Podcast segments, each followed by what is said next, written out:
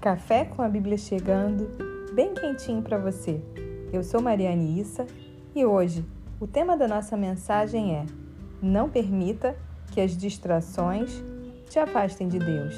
E para isso, nós vamos ler uma passagem que se encontra no livro do profeta Jeremias, no capítulo 17, no versículo 9, que diz assim: Enganoso é o coração mais do que todas as coisas e desesperadamente corrupto, quem o conhecerá?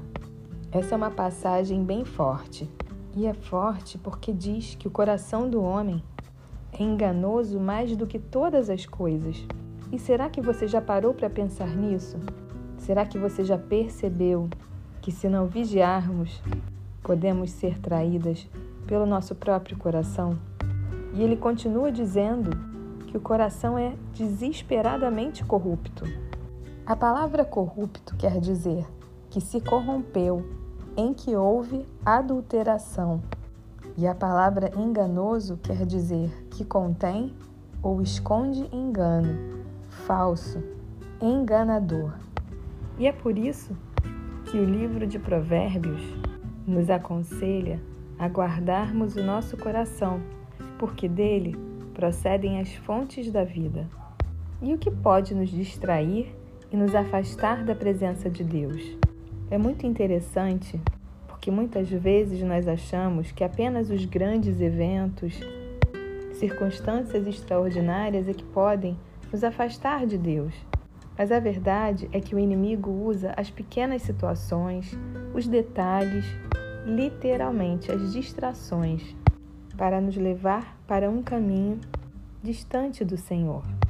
O livro de Provérbios também diz que há um caminho que ao homem parece direito, mas o fim dele são caminhos de morte.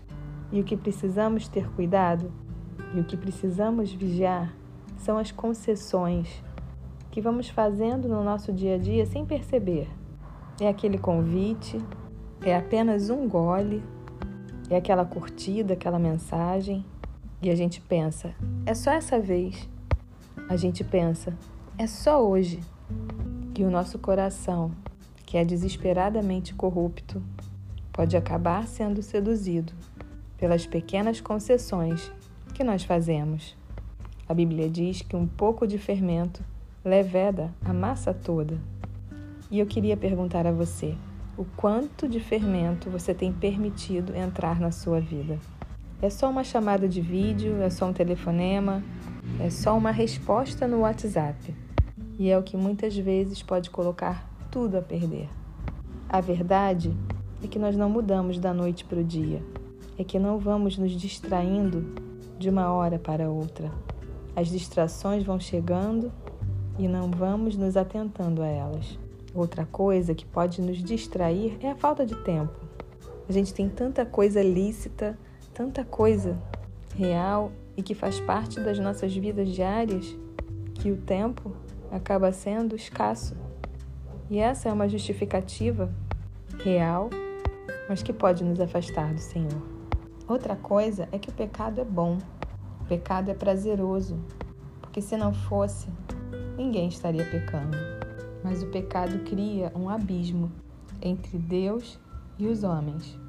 E a Bíblia diz que o salário do pecado é a morte. Mas existe um caminho de arrependimento, um caminho que nos leva de volta para os braços do Pai. Por isso precisamos estar atentos para que nada nem ninguém nos afaste da presença, da misericórdia, do favor, do perdão e do amor do Senhor. Fique atenta, preste atenção nas suas atitudes, se perceba porque o que acaba com os relacionamentos, o que acaba com um casamento, o que acaba com uma vida espiritual com Deus, muitas vezes são as pequenas coisas, são as raposinhas que devastam os vinhedos, assim como dizia Salomão. Por isso que nesse dia você possa estar sensível à voz de Deus, que você possa estar atenta às suas atitudes, às suas escolhas para que, se em algum momento alguma coisa te distrair, você possa rapidamente corrigir a rota e voltar para os braços do seu Pai de amor. E para encerrar, eu vou ler uma passagem que se encontra no livro do profeta Isaías, no capítulo 30, no versículo 21, que diz assim: Quando te desviares para a direita e quando te desviares para a esquerda, os teus ouvidos ouvirão atrás de ti uma palavra dizendo: Esse é o caminho, andai por ele. Eu desejo que nada te desvie desse caminho, mas se por acaso alguma distração acontecer, que você esteja atenta a essa voz, dizendo: Esse é o caminho, andai por ele, que você nunca mais se perca porque se distraiu.